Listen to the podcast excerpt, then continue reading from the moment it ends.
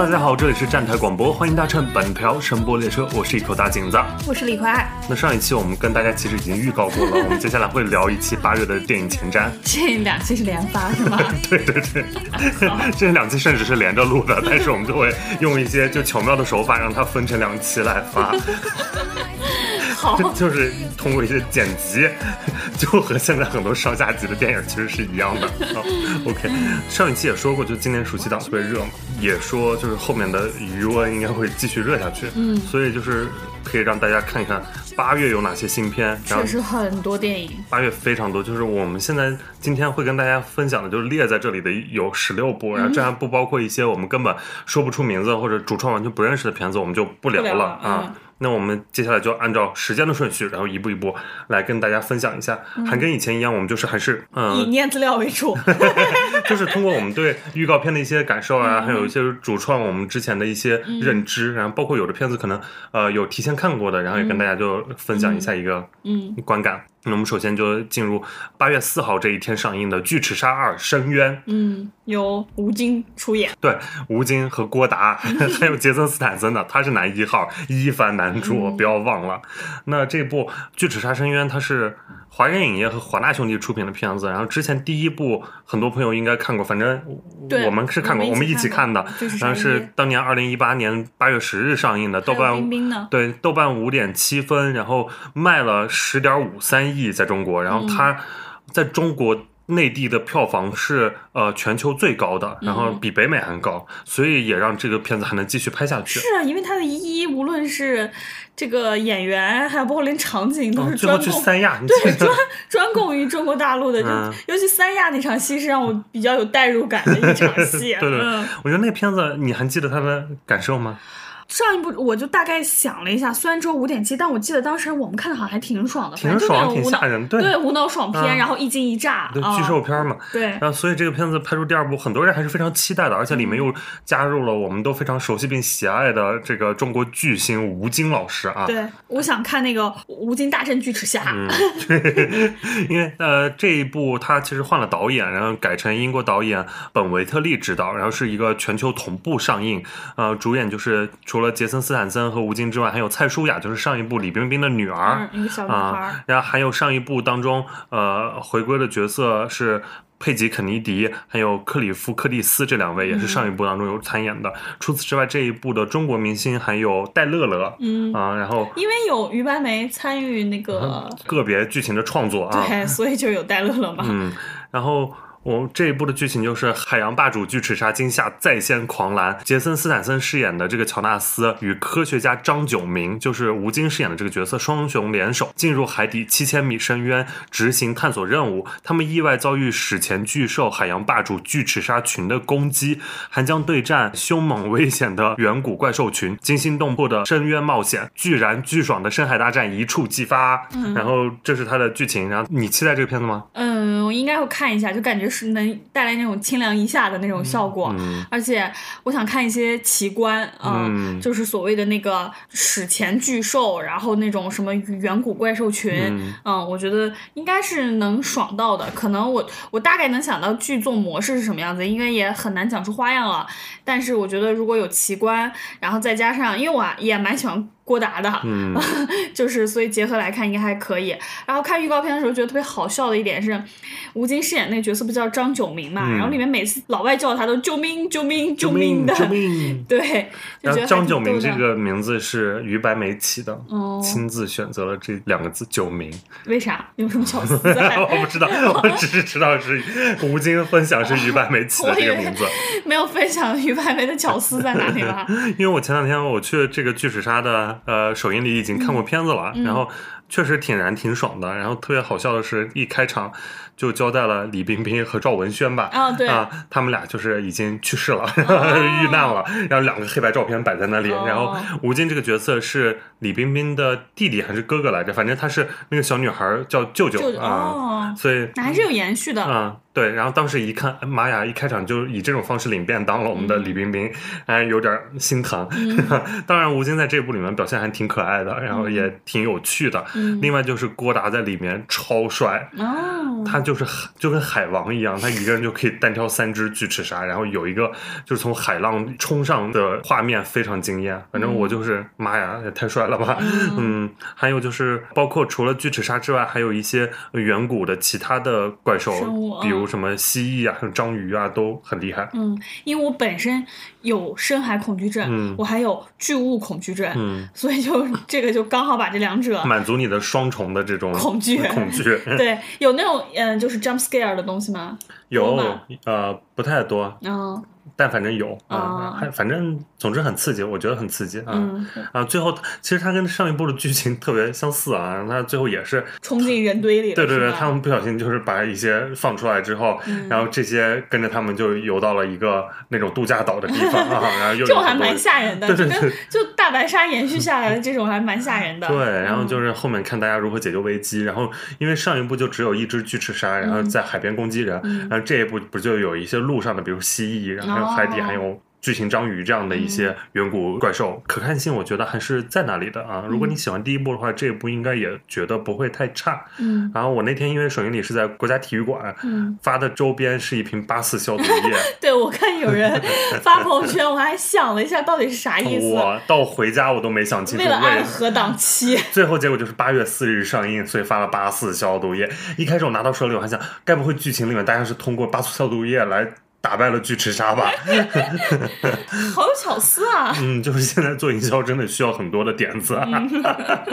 OK，那反正这一部就是呃，看的朋友应该都会去看，不感兴趣的朋友应该也不会去看了。这部应该会去看。嗯，那我们就来讲下一部吧。同天上映的《雪豹和他的朋友们》，然后这个是一个纪录片，它的导演是奚志农，然后旁白是朱亚文，啊，是今年上影节亮相过的一个纪录片。它讲的就是以雪豹为核心线索，然后讲述了三位牧民如何从牧民转变为摄影师，然后成为雪豹的保护者，如何追寻雪豹的踪迹，以及为此付出的努力的故事。然后这部电影它不仅讲述了雪豹，里面还在探究人与野生动物共生的新方式。然后除了雪豹之外，还有像藏狐啊、藏棕熊、藏羚羊、斑头雁、高山秃鹫等其他的一些野生动物出现在里面。总之就是一部纪录片，我应该不太想看啊。我我应该也不会去看，但是我有翻一下它整个预告片，它有一版那个蒙版预告还蛮可。可爱的，都是一些动物幼崽，然后感觉像那种网红图里面会出现的那些什么雪豹啊什么的，有几只真的非常像小猫，不知道你这种爱猫人士能不能福瑞控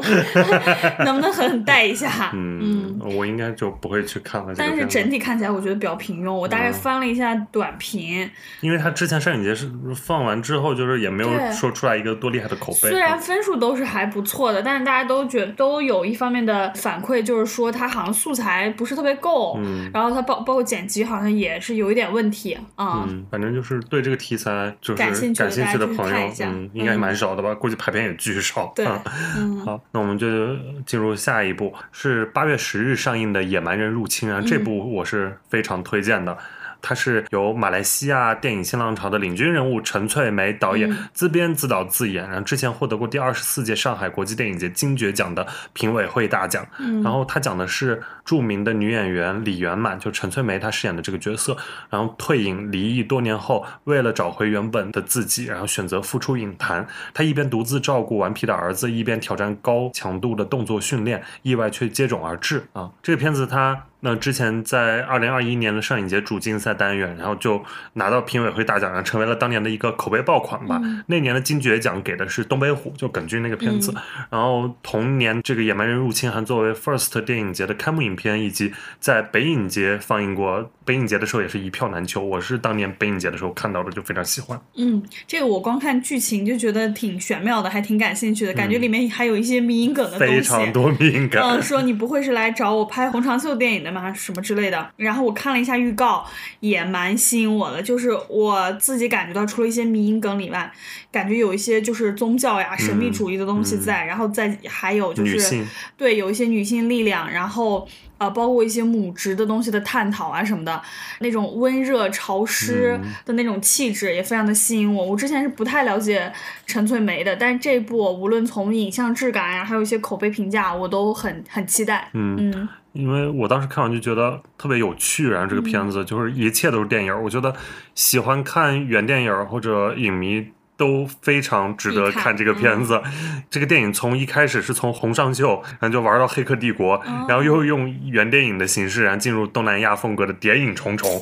你看到，然后忘记过去的女特工，然后在多种语言间切换，然后记不得自己的母语，然后其实他有一些失语的表达。他指向的其实是大马人的那种身份认同危机，然后又有一种那种温热的呃神秘主义色彩。然后我觉得就非常有韵味的一个片子，超想看，超值得看。我我准备就是上映之后可能还会去二刷一下。嗯，呃，因为我看陈翠梅她为了这个片子，她也密集的进行了动作训练一整年，然后包括学习了自由搏击、巴西柔术、泰拳，然后太极推手、以色列马伽术，还有菲律宾的武术。然后各种功夫，他都在这个片子当中以无替身的情况下来实现拍摄。我觉得这个他作为就女导演，然后自编自导自演这个片子，然后无替身演动作戏，就还挺厉害的，很酷。这个我也要去看。这个我估计，但是我觉得，嗯，排片应该也不会太好。可能也就是影迷会看一下，然后普通观众应该不太会选择这样一部片子，而且又是一个啊马来西亚的片子。然后这两年马来西亚的片子在国内也没怎么上过啊，也没怎么听说过。比较那个厉害的，嗯，倒是马来西亚导演其实很多啊，比如《误杀》的导演柯文利就是马来西亚导演嘛，然后还有前两年的《了不起的老爸》的导演周清源，他也是马来西亚导演。我们还在平遥当年看过一个马来西亚的片子《分贝人生》，你记不记得？记得，那个是马来西亚片，那个片子不太行，主要是。还有这两年的一个。恐怖片《南屋》那个是马来西亚片子，嗯，就还是比较小众吧，这个类型。对，而且还是马来西亚新浪潮。嗯，所以陈翠梅其实，在马来西亚就是非常厉害的一个导演了。然后大家如果。感兴趣的话，真的千万不要错过这个片子，我非常推荐，五星推荐的片子。嗯，有机会我们到时候再聊这个电影。好的，那我们就进入下一部，是八月十一日上映的《孤注一掷》。嗯，呃，《孤注一掷》它这个片子这两天也开始点映了。对，嗯，它取材自上万起的真实诈骗案例，然后境外网络诈骗全产业链害人内幕将在大荧幕上首度被揭秘。啊，我非常有代入感，因为我之前也遇到过电信诈骗，然后深受其害，所以。这个片子是我本月也是必看的一部。对，我在看到这个的时候，第一个想到的也是这件事。然后，然后出品公司是坏猴子，然后监制是宁浩，然后大家都比较熟悉坏猴子和宁浩嘛。那，导演是申奥，申奥之前拍过《受益人》，那他也是坏猴子七十二变计划出来的一个导演。啊，《受益人》是二零一九年的片子，当时豆瓣六点五分，然后票房是二点一九亿，还拿到了金鸡奖的最佳导演处女作奖。嗯，就是申奥，他还算是一个。呃，坏猴子现在比较有能力，然后又有一定啊，就是会拍商业片的这样一个导演吧。嗯，这次的主演是有张艺兴、啊金晨、咏梅、王传君、啊王大陆、周也、孙杨、邓萃雯等等啊，就还算是一些大家都比较熟悉的啊，而且有几位也是演技非常啊。不错的演员啊，有几位？哪几位？自己品啊，有是有几位不错吧？还 有有有有吧？有几位有几位？有几位非常不错。嗯。然后他讲的这个剧情呢是，呃，张艺兴饰演的这个程序员潘生，还有金晨饰演的模特安娜，被海外高薪招聘吸引出国淘金，却意外落入境外诈骗工厂的陷阱。为了离开，两人准备向赌徒何天，也就王大陆饰演的这个角色，以及他的女朋友周也饰演的小雨来下手，从他们身上套现，完成业绩。然后张艺兴和金晨能不能逃过诈骗集团头目经理王传君和孙杨的残暴折磨呢？面对。咏梅饰演的警察的跨国调查和追捕，他们又会何去何从？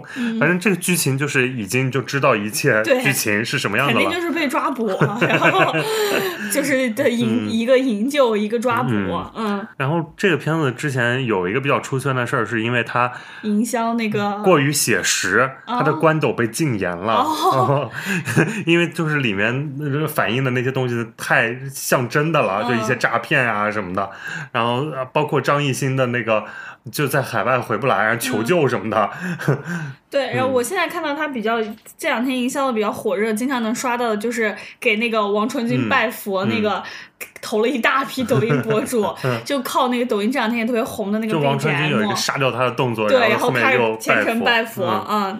我觉得这个故事还挺贴时代的，因为呃，现在就是什么被骗去什么缅甸、泰国嘎腰子，然后再什么就逃出来，这种新闻也确实很多，然后还挺就是还挺贴合这个时代的整个感觉的。但是我对申奥呢，就是其实受益人我觉得是一个挺好的故事，但可能处理的不是特别的好。但你不觉得这两个故事也有相似性吗？对，然后然后我就怕依旧是把一个好故事可能处理的不够好，这是我比较担心的一点。然后他现在我看他整个预告片还是猎奇项为主，包括他营销也是以猎奇项为主，性感荷官，对，在线发牌啦什么之类的啊。都是都是这样的，然后我也怕它太主旋律。嗯，但这个片子它也有一个点映的动作，就是在上映提前一周，八月五日到六日这个周末也会有一个全国范围的超前点映。我觉得，呃，其实这个暑期档很多片子都在点映，然后敢点映的片子质量都还行啊，所以我觉得它这个动作应该说明片方还是非常自信的啊。嗯，呃，那这个坏猴子七十二变电影计划里面啊签约的非常多新导演，但没想到就是申奥却成为一个已经能拍第二部。电影的导演了，算是出来了一位。其他的可能坏猴子里面能走出来的也就只有最初的陆阳，还有文牧野这两位啊。我是没想到申奥受益人之后这么快就有一个新片子能拍出来啊，因为受益人口碑就是还行，还行。对，你说好也没有那么好，但是他确实也扣中了那两年的一些现实新闻的一些时事啊。对，然后那个里边也我觉得就是可能也是消费了一些东西，比如说消费了一些柳岩，柳岩，嗯，但柳岩在那个里面的表演非常好。对，算是他一个 大荧幕上的一个高光表演了。嗯，就是但那个片子还是就是局限性太强了，无论是内容还是想象力都比较局限。嗯，所以我就很怕申奥把内部的缺点也复制到这一部了。嗯，不过这部我会我会去看。我也很期待这部，而且就目前看到的感觉，张艺兴也是有很多突破的啊。在关斗上面的一些画面来看啊，就是包括形象上面，还有这个角色上面，这些还是要看到正片我们才能 说出的。嗯，OK，那我们就说下一部吧。嗯，呃，也是八月十一日同天上映的《忍者神龟：变种大乱斗》。嗯，这个系列我是一部都没有看过。我也完全不懂这个忍者神龟系列，我只知道他们是会功夫的龟。我也只知道他们是龟。他们是会功夫的龟。这以前有很多剧啊什么的，我也都没看过。这系列其实在国内上映过的电影有四五部呢。嗯，然后票房当时最高的时候也能拿到两三亿呢。嗯，然后但是它上一部就上一次上映。二零二二年的那部《崛起》就只卖了三百八十九万啊！最早其实二零一四年的《变种时代》是卖了三点八七亿，二零一六年的《破影而出》卖了三点九二亿，就是这个系列。所以我现在就很看不懂，是大家不爱这个系列了，还是以前好莱坞大片太好赚了？我觉得是因为以前好莱坞大片太好赚了。因为它是派拉蒙出品的嘛，也就是说派拉蒙今年其实片子都挺惨的，《碟中谍》《变形金刚》《龙与地下城》就是都有点票房扑街的感觉啊。然后这个片子它是啊八月二日在美国上映，八月十一日在中国内地上映，讲的是四个情同手足的乌龟少年，一直生活在人类城市隐秘的下水管道中，他们渴望成为这个城市的英雄，被人。接受，在人类朋友的帮助下，四位忍者神龟开始追踪一个神秘的犯罪集团。但随着一支强大的变种生物军队的降临，同样属于变种生物的忍者神龟们知道这下大麻烦来了。啊，这次他这一部的配音里面有成龙啊。这算是一个小小的亮点啊！哦，这个我看了预告片以外，除了除了能说出四个小龟比较可爱之外，我真的什么都说不出来。但它这部其实画风跟之前几部有点不太一样，它是有一些看起来有点幼稚的那种手绘的一些三 D 的效果啊，偏童真偏趣味，嗯，就是形象跟以前还是做了一些区别的。这部我应该不会去看，因为我完全不了解。嗯，我也不会去看，而且我也不看好它的票房。那八月十一日。上映的还有另外一部是《GT 赛车极速狂飙》啊，这个片子。这一部它的导演其实是因为剧情长片《第九区》惊艳全球的南非导演尼尔布洛姆坎普啊，这位。他但他《第九区》之后我也不知道他拍过啥了这些年啊，那反正他这一次就拍这个 GT 赛车。呃，里面演员有一位就是新演员是阿奇马德基，这位比较年轻的，他是男主。那另外还有两位是大卫哈伯和奥兰多布鲁姆，就是奥兰多布鲁开花。然后大卫哈伯是《怪奇物语》里面那个警探啊，这两位大家应该稍微熟悉一点。然后是哥伦比亚电影公司出品，改编自索尼公司旗下的一款赛车游戏《集体赛车》，剧情是围绕着真实比赛展开的，选手可以像游戏中的玩家一样，根据喜好来选装。装自己的赛车参加比赛，改编自英国赛车手詹恩·马登伯勒的真实故事啊，讲述了从小怀揣赛车梦想的但家境平凡的这样一个男主角，在偶然的机会下，凭借出色的游戏技巧以及非凡的意志力，从九万名游戏玩家中脱颖而出，通过选拔从游戏玩家逆袭成为职业赛车手，成功打破了赛车运动富人专属的游戏规则这样一个故事。嗯，我看了一下预告片，它大概也就是属于那种大爽片儿，嗯，比较燃向的那种，呃，就是一个身在平民家庭的小孩，因为游戏赛车游戏玩的特别好，然后于是就为了自己的梦想走向了职业赛车手，对，职走向了职业赛车手，然后应该就会有一些速度向，然后刺激向的一些内容，速激，嗯，可能没有速激那么飞，嗯，但这两年赛车片儿也挺好看的，像《极速风流》啊，《极速车王》啊，这都是国内上映过的啊，嗯，但这一部看起来阵容就没有对《极速风流》《极速车王》那么好，有点弱掉了，嗯嗯，然后它原本其实是呃八月十一日大陆同步北美上映的，但是最近我看新闻是因为北美的大罢工，然后北美延档到了八月二十五日啊，目前是大陆还比较早，对大陆比较早上映。然后我看它剧组其实，在英国的银石赛道，还有奥地利的红牛赛道等九大顶尖赛道实景拍摄了这个片子，然后而且聚集了很多像日产呀、兰博基尼、奥迪、法拉利、保时捷等多辆豪华赛车啊，算是一个真实还原赛况，然后可以让观众就是赛车迷们呃比较大饱眼福的这样一个片子，就是飙车戏嘛，爽片必备。嗯，速激这么多年能卖得好，也是因为大家就爱看这种厉害的跑车，然后还有这种速度感的东西。被撞坏，嗯嗯，这部会观望一下，不一定会去看，我可能就看看前期的口碑，嗯，如果口碑炸裂了的话，到时候就是购票支持一下，嗯。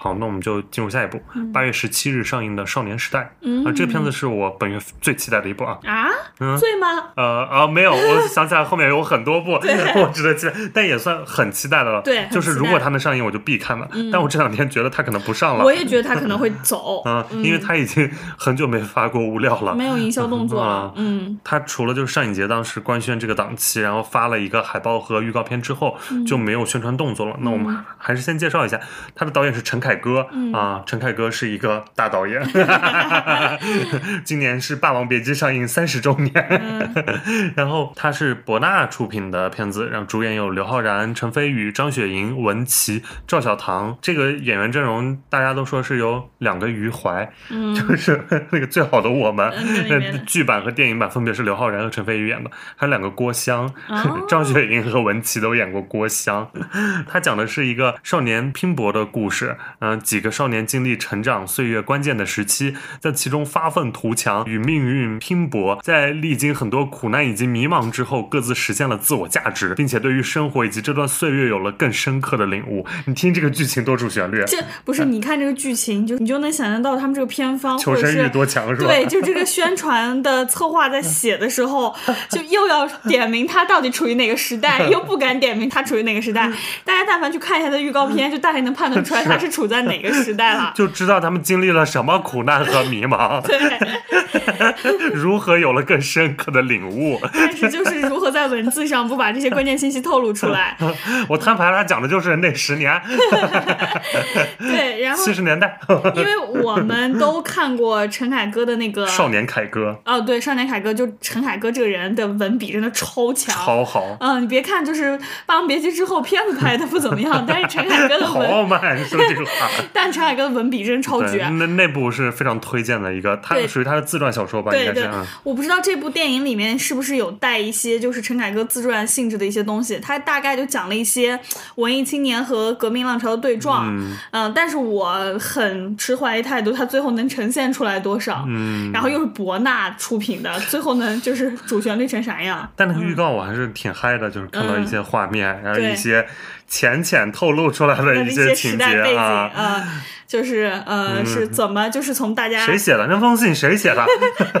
怎么就是呃如饥似渴的获取一些文艺方面的滋养？但如何大家又开始最后又翻脸了啊？这这部分我一向都非常的爱，我也非常爱。那他其实是二零一九年就杀青了，之前的名字叫做《尘埃里开花》，嗯，然后现在就是改成了《少年时代》这个名字。我当然还是更喜欢以前那个名字了。嗯，过了这么多年才官宣他过审，其实影迷们还是挺振奋的啊。对，对这个消息，但是是这次不上，也就不知道还要拖多久了。啥时候去了？嗯，而且我也还蛮想看，就陈飞宇在，就是阿 Sir 在自己老爹的电影里，到底能呈现出一个什么样的状态？是，嗯，呃，这部片子反正如果上的话，我是肯定第一时间要去看的。对。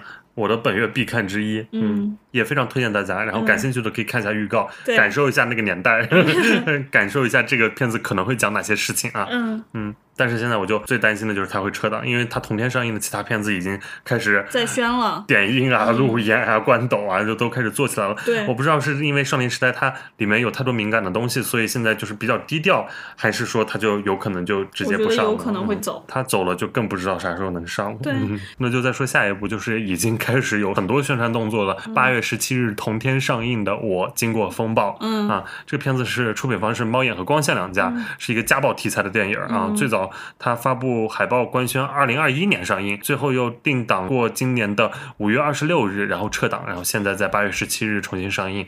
它的主演是佟丽娅、吴玉翰、王颖璐、张佑浩、黄璐。他就是刚才说了家暴题材，看似强势而独立的徐敏，就佟丽娅饰演的这个女主，她有着自己难以启齿的秘密。她被丈夫吴玉翰饰演的陈军长期家暴，然后徐敏不是所有人想象中受害者的模样，她坚毅勇敢且有自己的事业。与律师李小萌、王颖璐饰演的这个角色艰难抗争，试图离婚的过程中，面对小心谨慎、不留证据的丈夫，周遭人冷言冷语、嘲讽、质疑，社会系统的不作为，为了两个孩子，当离婚不是家暴的终点，当家不是避风港，而是暴雨本身，她究竟能否冲破这场暴风呢？嗯，我看了一下她的预告，有一点可能作为女性来说，我还是蛮有这种感知的。他有一个就是蒙太奇镜头，就是把两个人结婚时候的那种誓言，说我要对你忠诚爱护，以后要保护你什么的，跟那种混合的那种暴力镜头，然后进行一个混剪，就。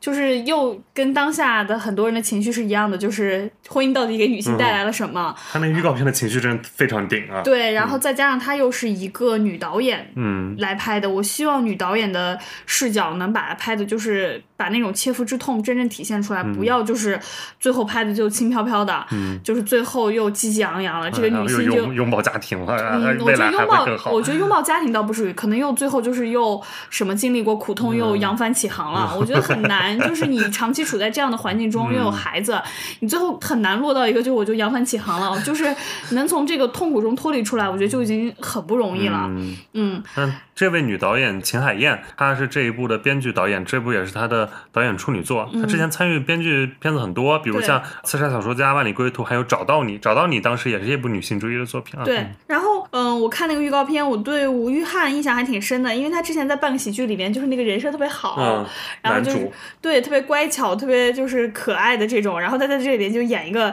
大型家暴男，但我觉得他的杀伤力还是不如冯远征，就是他挥手的那个动作给人带来的那个惊吓感根本就不如冯远征。嗯，所以你说这么多年最经典的还是冯远征和梅婷的那段，对，是吧？非常吓人。前前两年那个电视剧就马思纯也演了一个《江照黎明》，也是有家暴的这个题材在里面的啊，也还不错那个电视剧，但是电影一直很少就这个题材，对，所以就是片方他。官方说这个是国内首部反家暴题材电影啊，嗯我也不知道是不是真的，因为我也没查，但。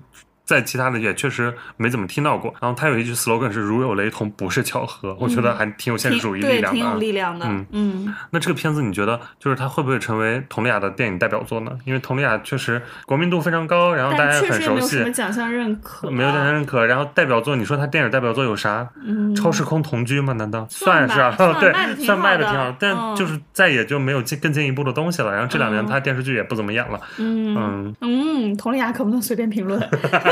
不是就。单纯，呃，从他这个电影儿，然后里面的一些预告片看到的表演，我是觉得。如果这些电影能成为爆款的话，那他肯定这个就能做他代表作了啊！对，因为这个听起来他的这个角色呃是很有张力的啊！对，而且我觉得他作为社会性来说，确实是有一定社会价值在。如果他真的能拍好，能给无论是身处在同样境况下的女性一点力量的话，我觉得算是一件功德无量的事情了。嗯嗯。然后这个片子其实就是七月底这两天已经开启了部分城市的点映，嗯，有一些真实口碑也慢慢在出来，但是因为只开了部分城市。是也不知道是为啥不让不敢让北上广看，还是怎么着了，就稍微存存疑。然后到时候上映，我是还挺想看这个片子的，挺好奇的啊。我也会去看。对，我觉得大家感兴趣的话也可以看看，或者先看看它的预告、官抖什么的。嗯，OK，那我们就说下一步吧。下一步是另外一个风暴，就刚才讲的是我经过风暴，然后接下来要说的是暗杀风暴，是八月十八日上映的。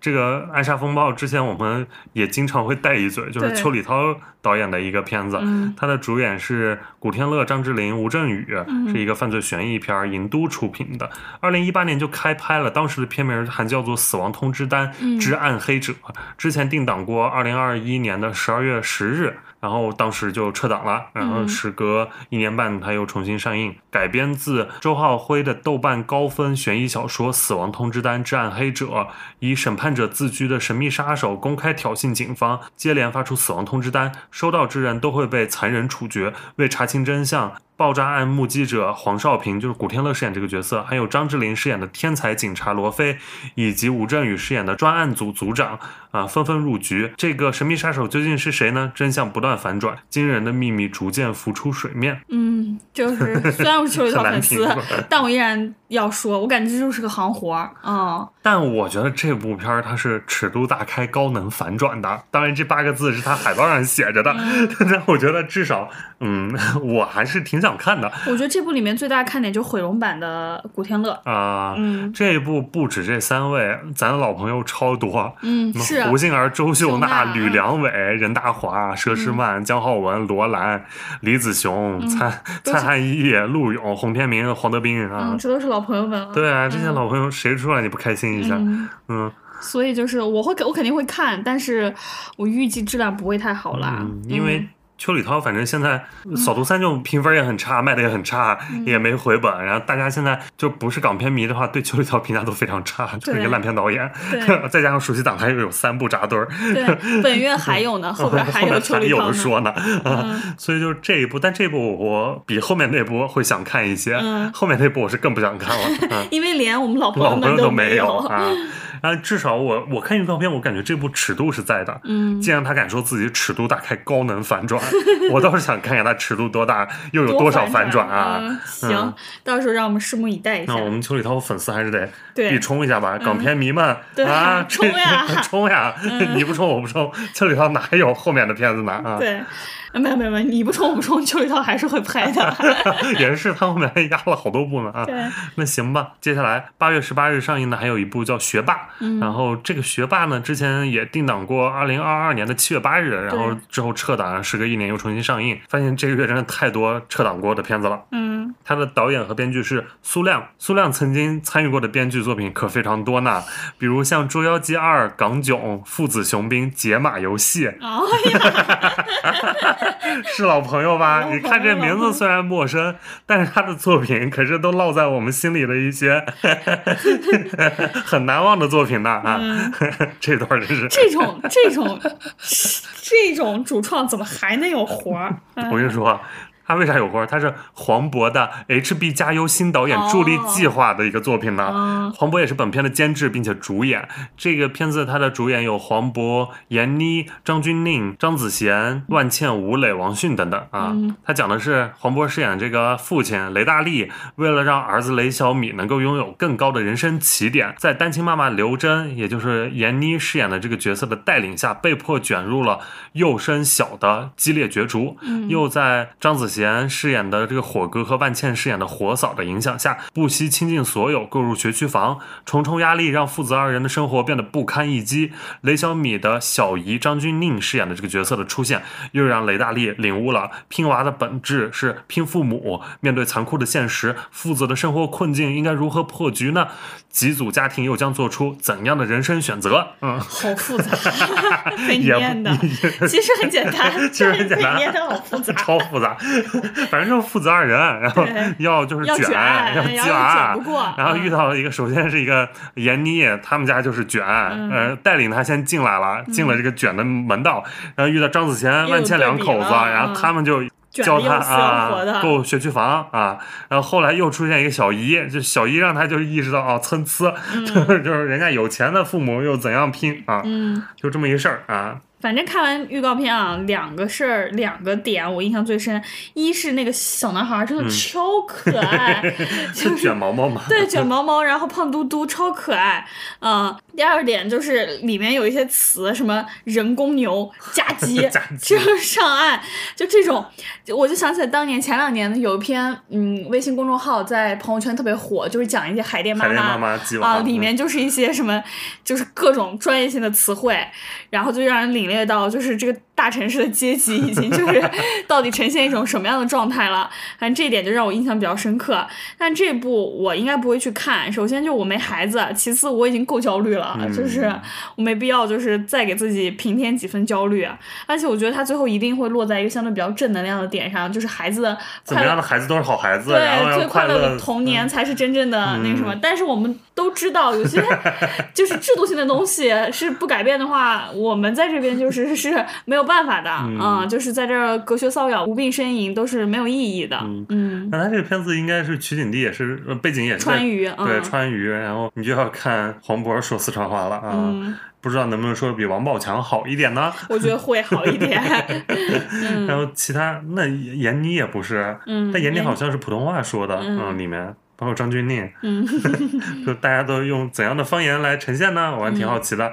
然后再加上这个片子，它其实之前撤档，我在怀疑是不是也跟去年当时教培行业不是也出了那个什么 K 十二的这些政策改变嘛？对，权限都出了问题。嗯，所以是不是又在它本身的那个剧情上面做了一些调整？嗯，虽然他现在看这个剧情简介是幼升小，妈呀，幼升小，就是现在从幼升小已经开始卷了，就一出生就得开始了。嗯，所以就，呃，我。是看也行，不看也无所谓。这个片子学霸，而且这已经是黄渤这个暑期档第三部了啊。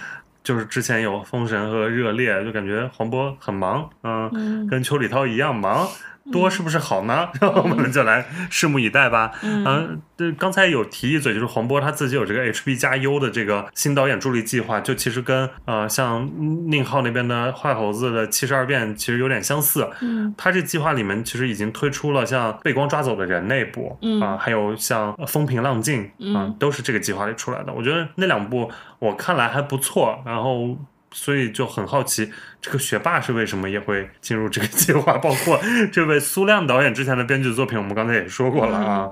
到底是何种长处让黄渤就是看中了啊？然后还挺好奇的，看看到时候是一个什么样的作品吧。嗯，OK，那我们接下来进入下一步，是我本月必看。我也是，虽然被群嘲，但我超期待。啊，有人嘲吗？我超多人嘲，感觉就是满满的赞美。果然，每个人的互联网都是不一样的。能不能就破除你自己的同温层？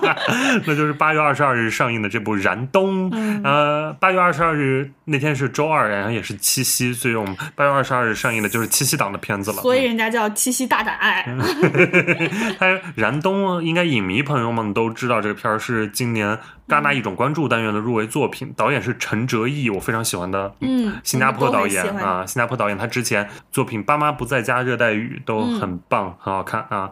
今年他其实来中国内地的次数还蛮多的，就是北影节啊、First 呀，他都来了，对，也去了戛纳。然后这一部《燃冬》，他主演是周冬雨、刘昊然、屈楚萧这三位领衔主演，就是刘昊然的燃和周冬雨的冬，燃冬。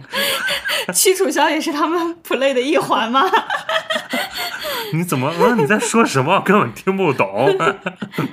这一部刘昊然被嘲成什么样子了？为啥？因为造型吗？就是有小胡子戴眼镜因为周冬雨路人缘不好嘛，然后刘昊然又没有特别稳定的就是粉丝基础，就自从他们俩被拍到谈恋爱之后，他们俩在谈恋爱呀。啊，然后怎么就你不上网是不是？然后。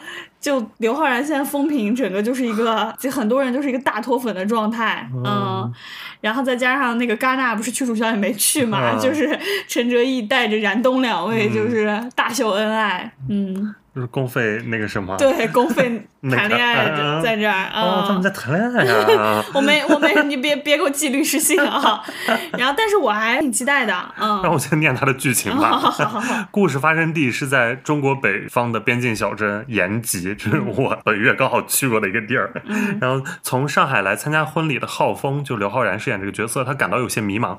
然后，一次偶然的机会，他遇到了本地的一个女孩娜娜，就周冬雨饰演的角色，一个让他。着迷的年轻导游。娜娜把浩峰介绍给了一个厨师朋友，也就屈楚萧饰演的韩潇。那他们三个人很快就因为韩潇的一顿饭而结下了友谊。这次热烈的接触使他们面对自己的过去和秘密，他们沉睡的欲望慢慢解开，就像长白山的风景和雪玲一样。妈呀，这是我们最爱的。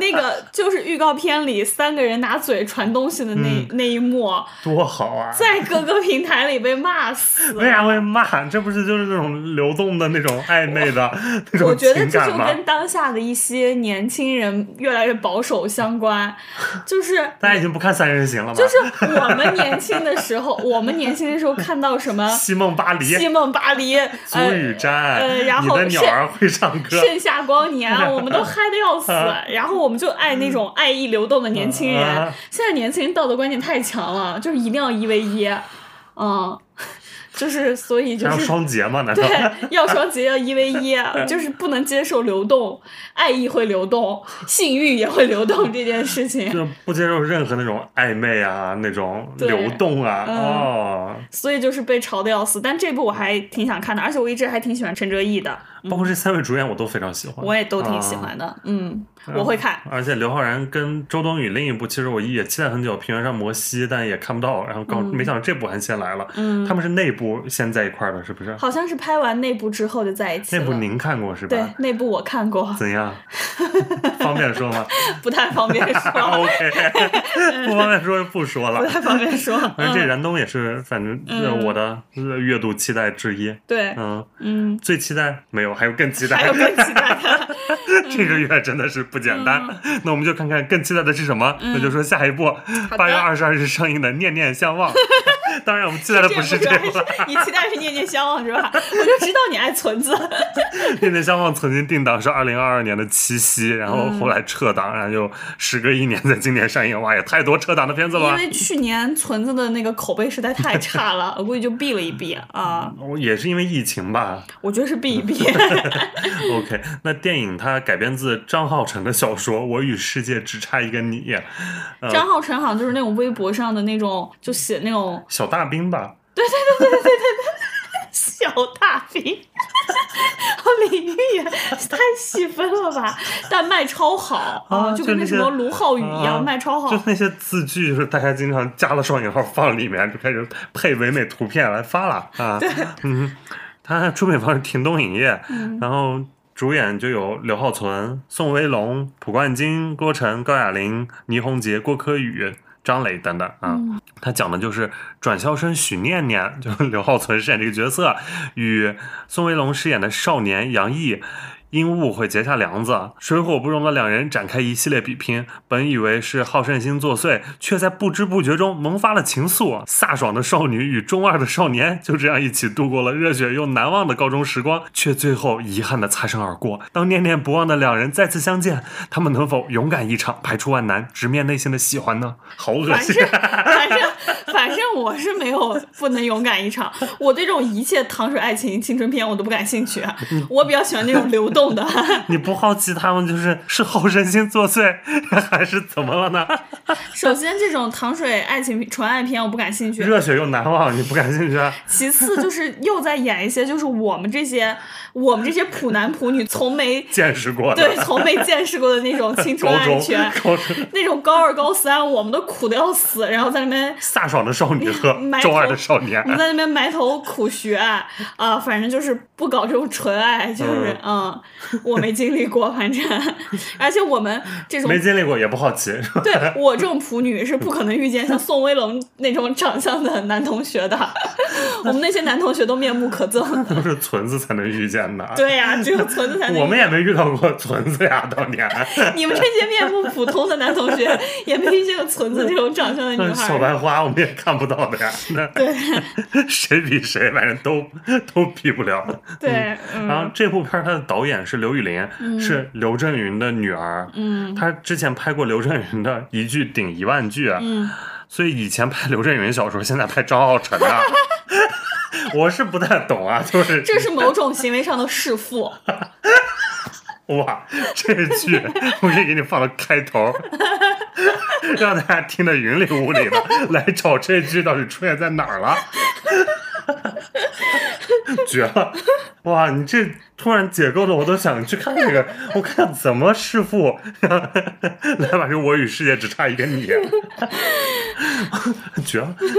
然后，那那你觉得刘浩存现在他的舆情还 OK 吗？我觉得好一点点，有好吗？龙马精神那会儿就是今年上的时候，声音就不太大了，是吧？对，好像去年我不知道是因为啥，去年有一段特别。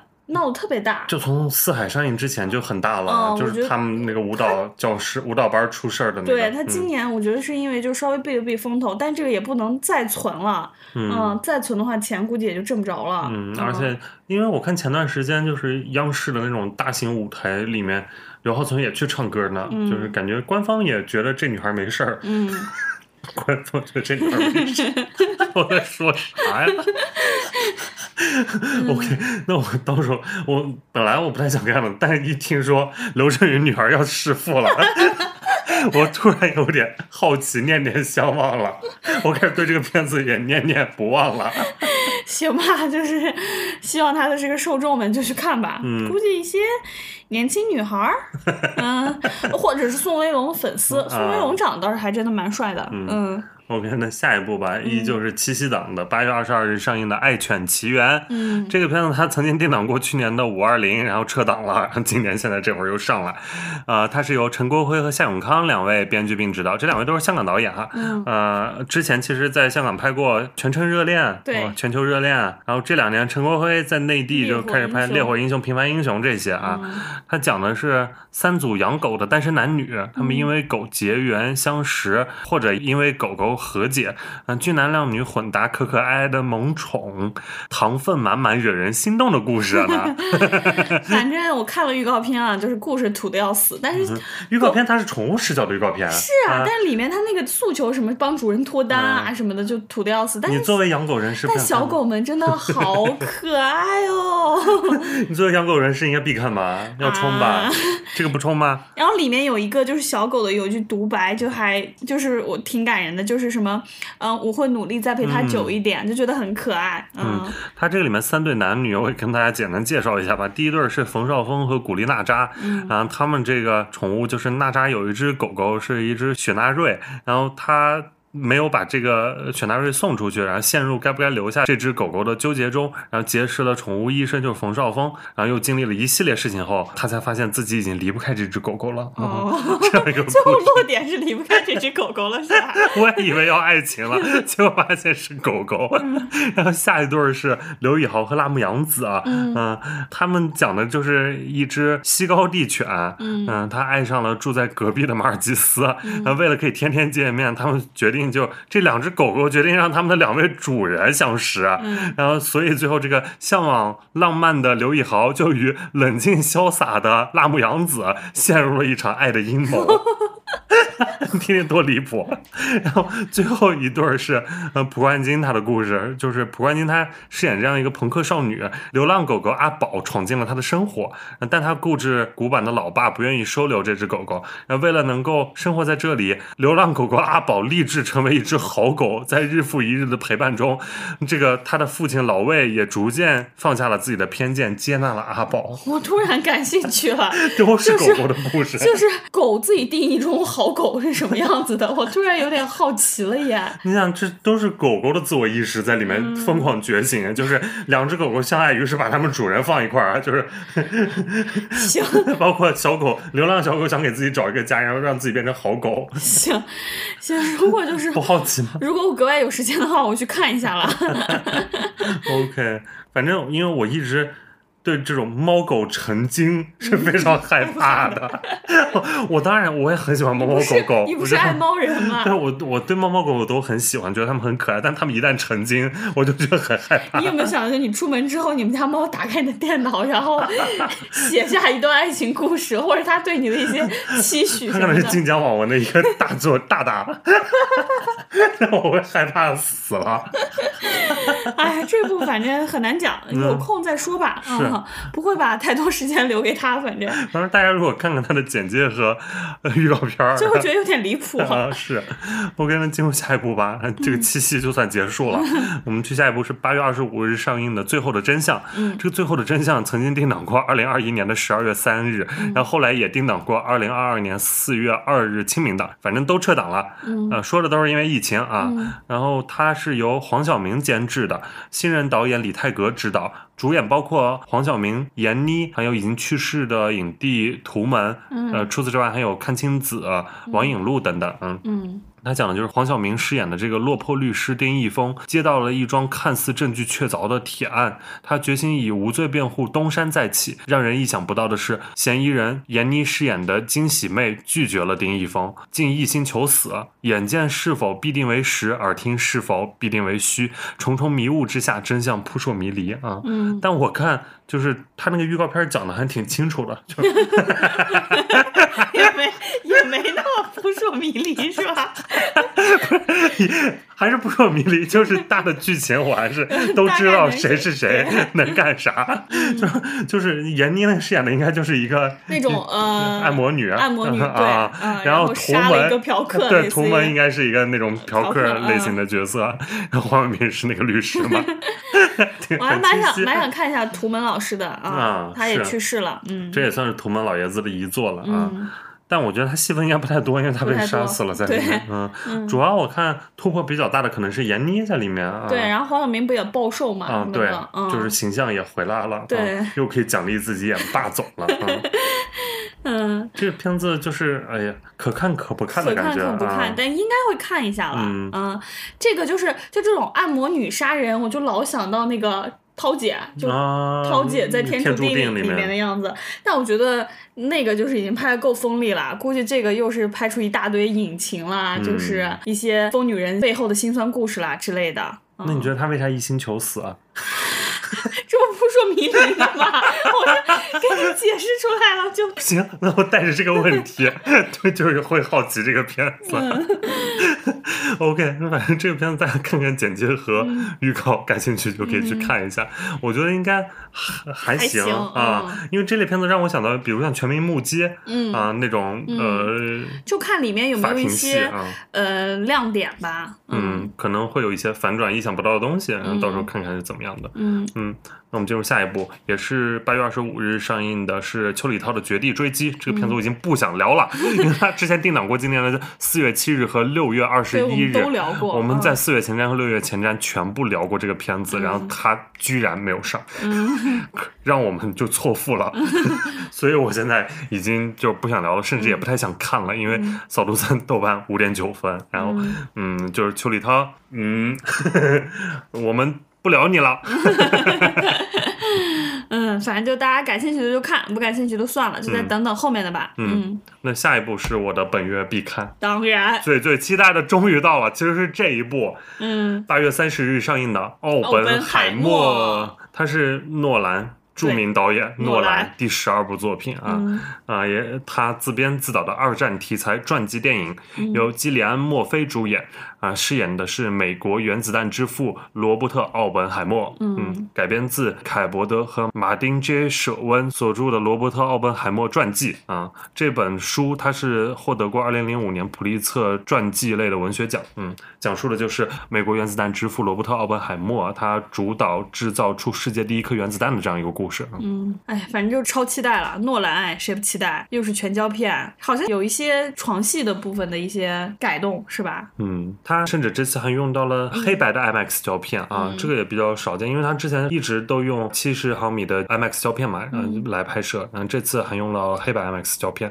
就是有一些我们在预告也能看到的黑白影像的部分，然后很挺让人期待的，它的影像质感。对，而且阵容也非常的豪华，嗯，非常豪华。除了基里安·墨菲之外。像艾米丽·勃朗特，然后马特·达蒙、小罗伯特·唐尼、托洛伦斯·皮尤，然后这些戏份比较多。然后除此之外，还有奥斯卡影帝加里奥德曼曼，另一位奥斯卡影帝拉米马雷克，另外一位奥斯卡影帝卡西亚弗莱克，还有提名过奥斯卡的像呃肯尼斯布拉纳啊都在里面，包括好久没见的戴海汉。除此之外还有巨多，就不一一给大家念了。对，因为诺兰大家都知道实拍狂魔嘛，所以他这次是真的放了一颗原子弹，然后把它拍了下来，没有用任何的 CG 技术，呃，就觉得牺牲很大，演员们不知道留了留下了多少。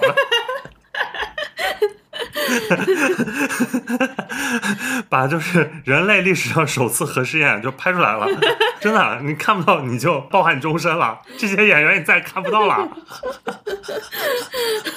以上都是胡说，但确实没有用 CG。好像这个片子唯一一个 CG 镜头，是因为佛罗伦斯皮尤他有一个裸戏，然后给他 P 了一个小黑裙，这可能是全片唯一的 CG 镜头，一个特效镜头。其他就是通过各种手段来实拍的，然后具体 有没有炸死人什么的 就不知道了啊。嗯，还是大家到时候能看见一些幕后特辑来了解一下吧。但反正我看主创们都在跑宣传，就感觉还是很。安全，一开始没事。或者现在跑宣传已经是 AI 了，好瞎呀！嗯，超期待，反正就是超期待。好像我看这部，然后包括一些在香港和海外曾经看过的一些友邻们，就是评价也超好，说这部就是台词量非常的大，然后就是又是那种呃冷峻严肃的那种风格。我看了一下预告片，我最期待的就是那种墨菲饰演的那种奥本海默的科学家的骄傲和人对于巨大灾难时最朴。素的那种怜悯，就是那种人性的相互的撕扯拉扯，然后构成了这个最大的看点。是我看基基连的表演，就是有一些非常牛逼的东西，应该嗯。他这次这个片长一百八十分钟，都够我们在里面学五十首诗了。这个时长，你觉得有没有劝退一些普通观众呢？啊，普通观众很难看这部吧？对啊，但是诺兰就属于那种。网红导演就已经不是影迷了。虽然偏就是感觉是他的东西会稍微偏迷影像一点，但是大家对他认知度很高很高。是，就是因为他也是七月二十一日在北美就上映了，跟芭比一直是同一天上映的。之前所以也出现过非常多的巴本海默的物料，联动的一 些海报，就是都是一些海外的网友他们自制的，但是就是堪比官方 做的很好。当然，他现在在海外的票房确实也是被芭比吊打了。诺兰好像有点不高兴吧。有没有不高兴？我不知道，但是因为之前阿汤哥晒了芭比和奥本海默的票根儿，就是来支持这两部片暑期档片子。然后格雷塔·格韦格和马克特·罗比也晒了奥本海默和碟中谍的票根儿，但诺兰和基连没有任何表示。他们俩就不是走这一挂的。他们不爱看芭比吗？难道？这就是昆汀都去看芭比了，昆汀看芭比很合理吧？这就是一些呃老白男吧，就是老白男可能也确实不太爱芭比吧。昆汀都去自己亲。自买票走到售票处买了芭比的票哎。然后这部它当时在海外上映的时候，烂番茄的新鲜度是百分之九十四，MTC 是八十九分，啊，评价都算非常好。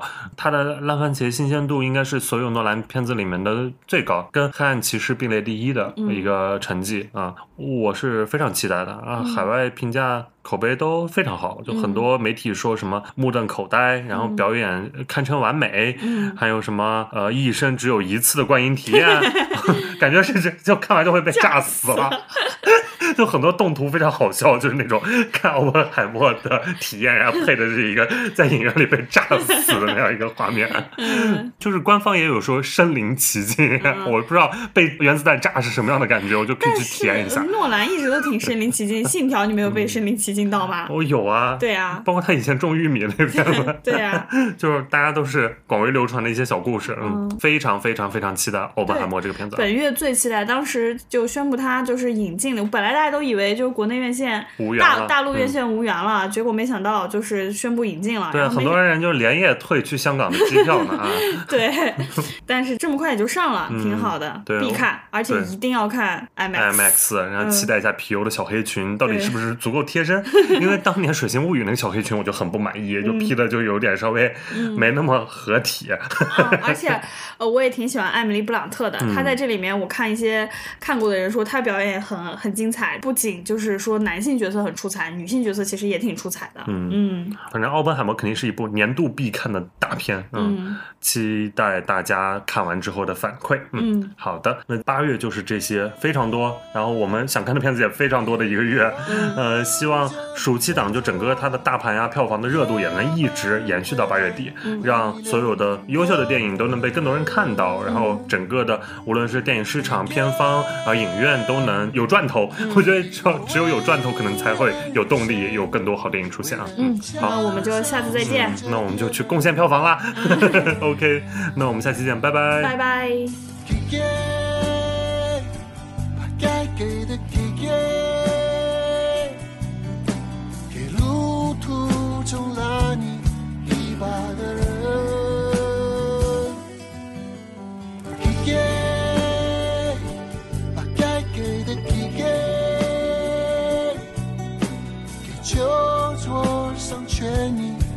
我和你